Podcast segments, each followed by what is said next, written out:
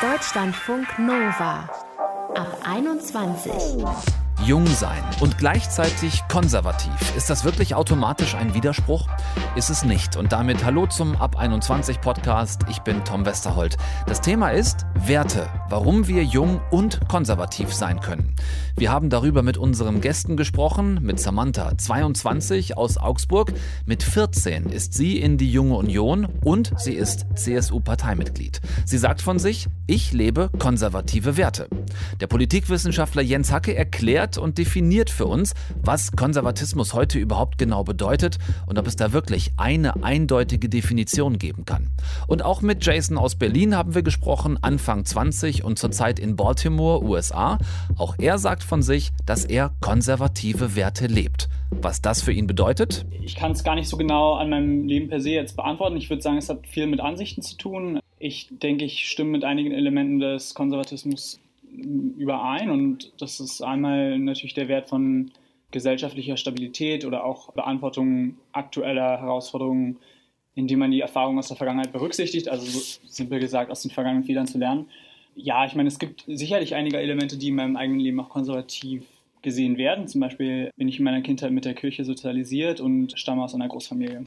Jetzt gibt es oft den Vorwurf, der sehr schnell kommt, dass sowas wie äh, modern sein, fortschrittlich sein, ganz oft mit konservativen Werten nicht vereinbar ist, weil es im Konservativen zum Beispiel ein sehr auch heute noch festgefahrenes Männer-Frauen-Rollenmodell zum Beispiel gibt. Mhm. Äh, was würdest du dem entgegensetzen? Also ich würde grundsätzlich sagen, also diese Kritik, dass der Konservatismus starr ist, ist gleichzeitig auch die größte Schwäche am Konservatismus er ist in seiner Natur schon, denke ich, auch eher skeptisch gegenüber dem Fortschritt und hält am Alten gern fest.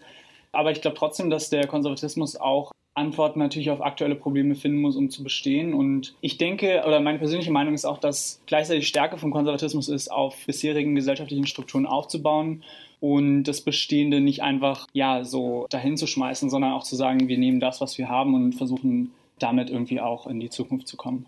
Das klingt ein bisschen so, als würdest du schon sagen, dass es vielleicht auch an eurer Generation der jungen Konservativen liegt, den Konservatismus insgesamt mal ein bisschen zu reformieren, oder? Also ich meine, ich denke, jede politische Strömung muss sich ähm, auch mit der Zeit reformieren. Und ja, ich denke, das ist beim Konservatismus nicht anders. Bloß ich denke, dass der Konservatismus sich, wie gesagt, in seiner Natur damit vielleicht schwieriger tut als andere Strömungen, die da ja experimentierfreudiger sind, die vielleicht auch mehr den Hang haben zum Ausprobieren, zum Probieren von neuen ja, Konzepten.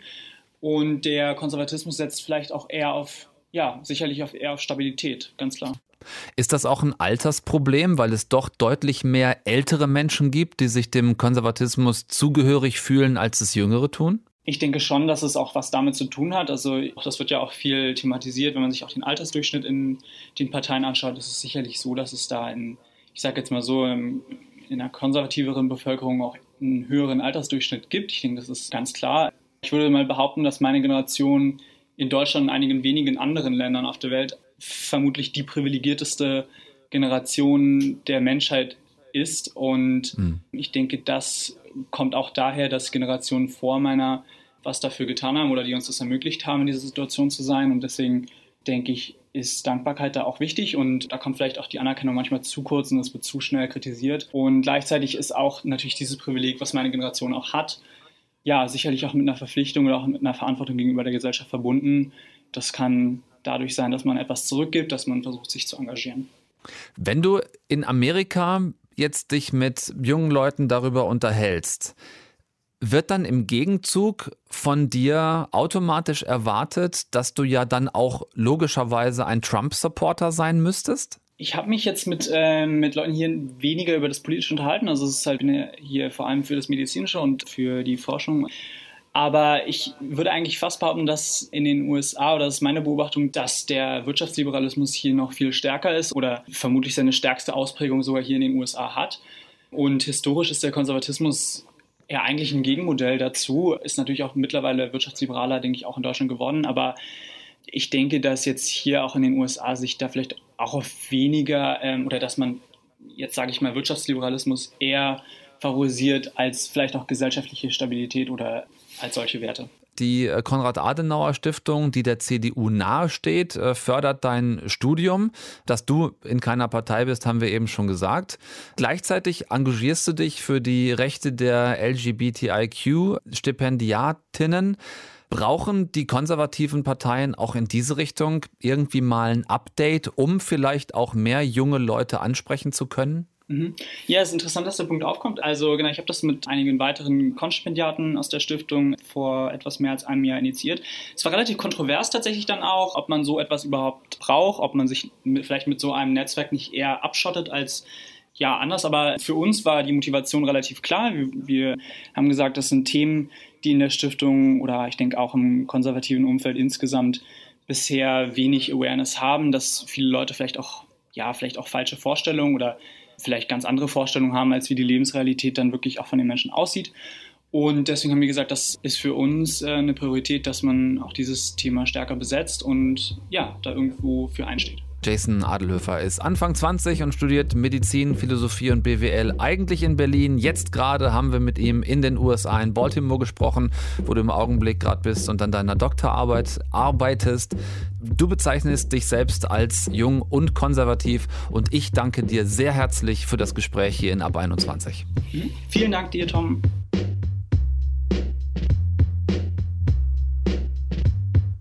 Deutschlandfunk Nova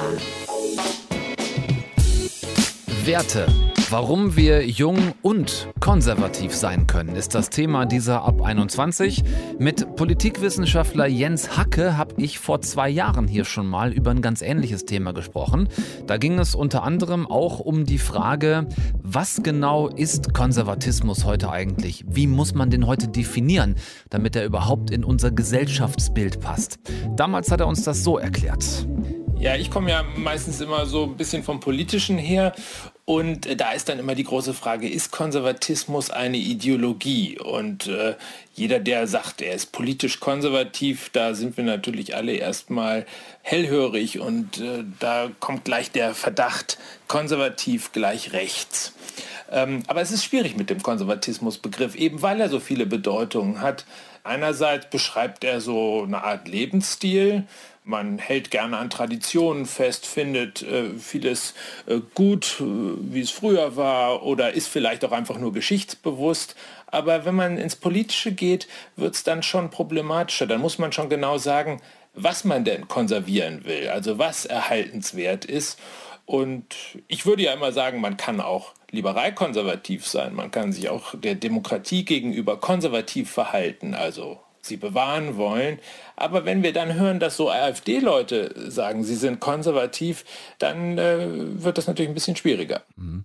Ist das nicht letzten Endes oftmals dann auch nur Wahlkampfstrategie, so wie wir es manchmal feststellen, wenn wir es beobachten, dass man versucht, mit diesem sich darstellen als konservativ eben auch im nächstes Klischeewort konservativen Lager fischen zu können?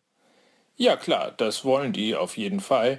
Da geht es äh, schon darum, sich vielleicht auch ein bisschen harmloser zu machen. Denn äh, wer konservieren will, der will ja erstmal nicht so viel verändern und der ist vielleicht auch nicht so bedrohlich. Und gleichzeitig hat der Konservatismusbegriff ja auch immer so eine gewisse Würde und Dignität. Man denkt dann irgendwie an gute Manieren und solche Sachen.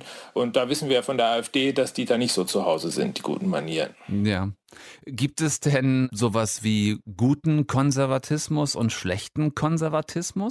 Ähm, ja, wahrscheinlich. Aber die Konservativen, ich glaube, es gibt eine ganz gute Unterscheidung im Politischen. Da gibt es einmal den Reaktionär, mhm. der will irgendwie weit zurück in erträumte Zustände einer glorreichen Vergangenheit. Also der will das Rad der Geschichte zurückdrehen. Und dann gibt es ja den Reformkonservativen, der will eigentlich den Wandel gestalten, der will immer äh, ja, das Wichtigste bewahren, aber auch sich gleichzeitig verändern. Und dann gibt es den Status Quo-Konservativen, der sagt, also niemals war es so schön wie jetzt, ich will es genauso behalten, wie es jetzt ist. Und ja, das sind so vielleicht äh, drei Modelle, die sich für konservativ halten, aber die miteinander natürlich gehörig in Streit geraten können. Mit Sicherheit sogar. Lass uns doch mal versuchen, dem Ganzen so unterschiedliche Gesichter zu geben. Also gibt es vielleicht so eine, so eine Grenze, wo man sagen kann, da hört eigentlich konservativ auf und da geht es ins Reaktionäre oder sogar ins Rechtspopulistische.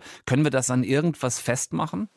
Also ich würde sagen, das können wir ganz klar festmachen, wenn äh, jemand äh, sich von äh, den Grundlagen der liberalen Demokratie entfernt, äh, wenn er nicht mehr verfassungskonform argumentiert, wenn er eine andere Republik äh, will, wenn er sich nicht an bestimmte äh, Regeln hält, dann können wir nicht mehr von Konservatismus reden. Also das wäre schon mal ein äh, Unterscheidungskriterium. Politikwissenschaftler Jens Hacke vor zwei Jahren hier in Ab 21 mit einer Definition von konservativ und Konservatismus. Scheint doch sehr facettenreich zu sein, stelle ich auch jetzt wieder fest. Gleich sprechen wir mit Samantha aus Augsburg über ihre Form von jung und konservativ positiv sein.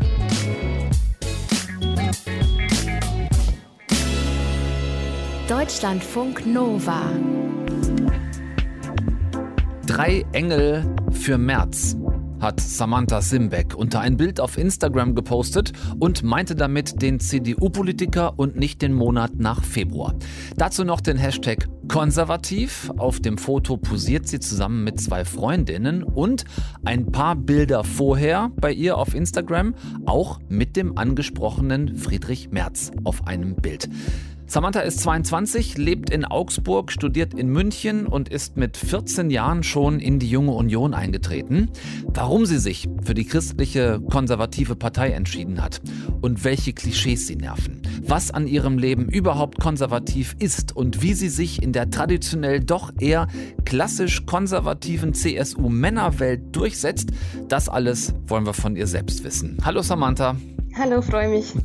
Lass uns mal mit der Frage anfangen, wie du als heute 22-Jährige schon vor ein paar Jahren überhaupt in der CSU gelandet bist. Ich habe im Sozialkundeunterricht ähm, in der achten Klasse damals, damals war ich 14, habe ich angefangen, mich mit Politik auseinanderzusetzen. Damals, das war eine ganz spannende Zeit auch war 2013 Bundestagswahlkampf, als Angela Merkel gegen Per Steinbrück auch angetreten ist. Da haben wir halt auch im Unterricht schon sehr lebhaft diskutiert und haben uns auch eben schon so Wahlkampfausschnitte angeschaut, haben darüber gesprochen, wie wir das empfinden. Und ich fand das total irgendwie faszinierend. Auf der einen Seite die Themen und Inhalte und auf der anderen Seite auch die Politiker. Das hat mich sehr beeindruckt. Hm, wenn man sich als junger Mensch dann anfängt mit Politik zu beschäftigen, dann muss man sich ja, wenn man sich dann doch sehr dafür interessiert, so wie du, auch irgendwo wiederfinden. Was waren das für Werte ganz speziell bei den Unionsparteien, in denen du dich wiedergesehen hast? Naja, für mich bedeutet konservativ sein eben nicht im Status quo zu verharren, so wie es oftmals vielleicht auch ein bisschen unterstellt wird, sondern, und jetzt für mich den viel zitierten Satz von Franz Josef Strauß, konservativ sein bedeutet für mich auch an der Spitze des Fortschritts auch zu marschieren und eben nach vorne zu schauen, nicht nach hinten, aber gleichzeitig, und das ist vielleicht jetzt so ein bisschen das konservative Klischee, auch Werte und Traditionen auch mitzunehmen, auch vielleicht neu zu leben auch, auch zum Beispiel christliche Werte, die leben wir doch heute ganz anders wie noch vor 50 Jahren. Heute sind wir viel säkularisierter, aber dennoch würde ich behaupten, haben christliche Werte auch heute noch ähm, oder spielen noch eine große Rolle. Wie ist das bei dir mit dem familiären Background, was so Werte, auch christliche Werte angeht? Bist du in einer Familie groß geworden, die das auch schon so gelebt hat? Ich würde meine Familie schon auch als eher bürgerlich-konservative Familie bezeichnen ohne dass das jetzt damals so gewollt war oder so, jetzt auch christliche Werte oder so. Ich bin ganz normal, sage ich jetzt mal, normalen Anführungszeichen, so habe ich zumindest empfunden, bin getauft worden bei der Kommunion, war dann Ministrantin auch. Wir sind jetzt nicht jeden Sonntag in die Kirche gegangen, aber doch schon an den höheren Feiertagen. Also ja. Ist Konservatismus etwas, was auch für dich gar nicht mehr so eine klare, eindeutige Erkennbarkeit hat, wie das vielleicht früher mal der Fall war? Ja, ich denke schon, dass das einfach sehr, sehr vielfältig ist. Ich engagiere mich ja in einer Partei, die konservativ auch ist und die konservative Strukturen vielleicht auch hat. Aber das heißt ja nicht, dass ich jetzt so ganz, ganz konservativ lebe und so. Das finde ich, muss man auch immer irgendwie differenzieren. Für mich ist es halt eher auch so die Politik, auch zum Beispiel eine vernünftige und eine seriöse Geldpolitik, Klimaschutz ja, aber eben auch so, dass man den mit Wohlstand noch verknüpft. Das sind eigentlich für mich so, was ich in der Politik auch als konservativ bezeichnen würde. Hm. Ich muss jetzt doch nochmal, weil ich hier gerade dein Instagram-Profil offen habe bei mir, muss doch nochmal fragen, äh, wie kam es zu dem Foto mit Friedrich Merz und dann auch zu dem Follow-up mit den beiden Freundinnen mit drei Engel für Friedrich Merz? Was steckte da für eine Geschichte dahinter? Also das Foto mit dem Friedrich Merz, das ist in München im Löwenbräu-Keller entstanden. Letztes Jahr war das, glaube ich. Und ähm, da habe ich ähm, als Helferin mitgeholfen. Mhm. Genau, dass das halt ausgerichtet werden muss, weil da braucht man ja immer Ordner und so weiter. Und die Hintergrundgeschichte ist eigentlich ganz witzig. Wir haben halt auch immer viel diskutiert über den CDU-Parteivorsitz und wer das übernehmen soll. Und viele sind ja auch da bei den Jungen stark für März, andere dann wieder nicht und so weiter. Gibt es natürlich immer unterschiedliche ähm, Auffassungen.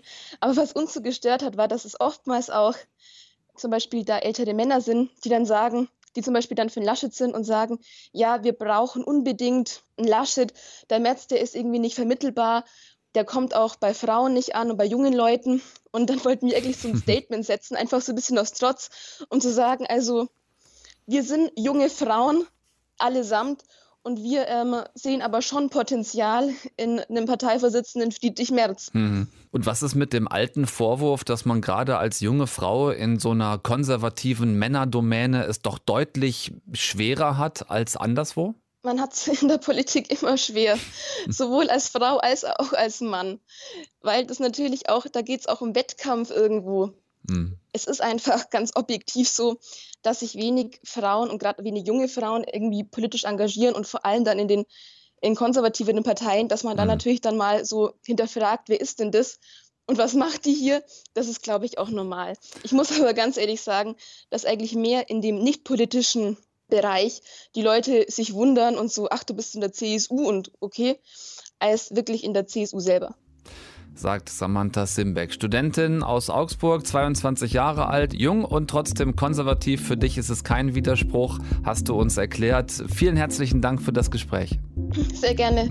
Jung und konservativ sein für unsere Gäste in dieser Ab 21 ist das zumindest kein Widerspruch, auch wenn sie Konservatismus durchaus unterschiedlich für sich auslegen. Und ihr so? Auch mal Bock, ein Ab 21 Thema vorzuschlagen? Etwas, das euch bewegt und beschäftigt? Dann schickt uns gerne eure Ideen und Anregungen als Nachricht oder WhatsApp-Sprachnachricht an die 0160 913 60852.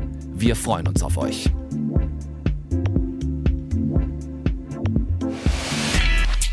Deutschlandfunk Nova ab 21. 21. Montags bis freitags ab 21 Uhr und auf deutschlandfunknova.de.